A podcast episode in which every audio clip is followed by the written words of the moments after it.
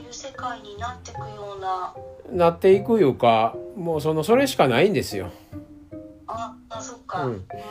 うん。だけどちゃう方方になっていったとしたらそれは観念ですよね。そのように見たいからそのようになってるっていうだけで。だけどうん目覚めてる人は地獄のようなとこおっても一人気持ちようしてるぐらいのしね目覚めてる人はおるわけやから関係ないですよね。そこにまみれていかないので。あのだからここ今自分の部屋に一人でねこう、まあ、背骨を横にしてゴロゴロしてるとね例えばあのホームレスのおじさんがねうん。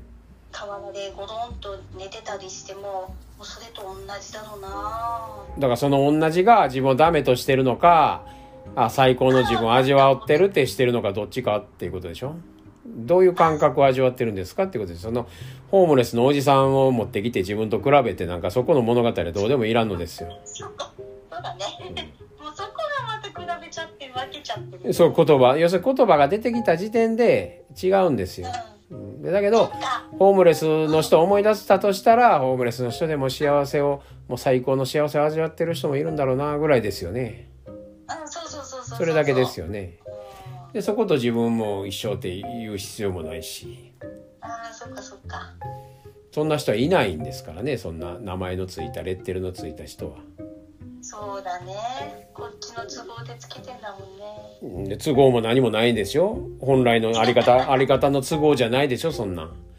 外側の都合やんか。外側に正解を求めていく時のレッテル貼りでしょただのそんなん外側の偽物の都合や架空の人の都合やそんな都合見る必要もないですよね。もちろん合わす必要もないし見る必要もないし言葉にして考える必要もないですよね。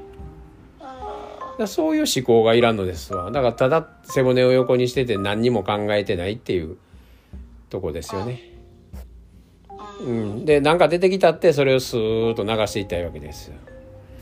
これは風の時代ですよ。ホームレスの人と一緒か一緒かなって。外天気ええなあって。外で寝た方がええかなでごちゃごちゃ言ってたって全部流していったらええわけですよ。そこに反応せずに引っかからんと流すだけですよ。ほんで相変わらずゴロゴロしてしてるだけですよ。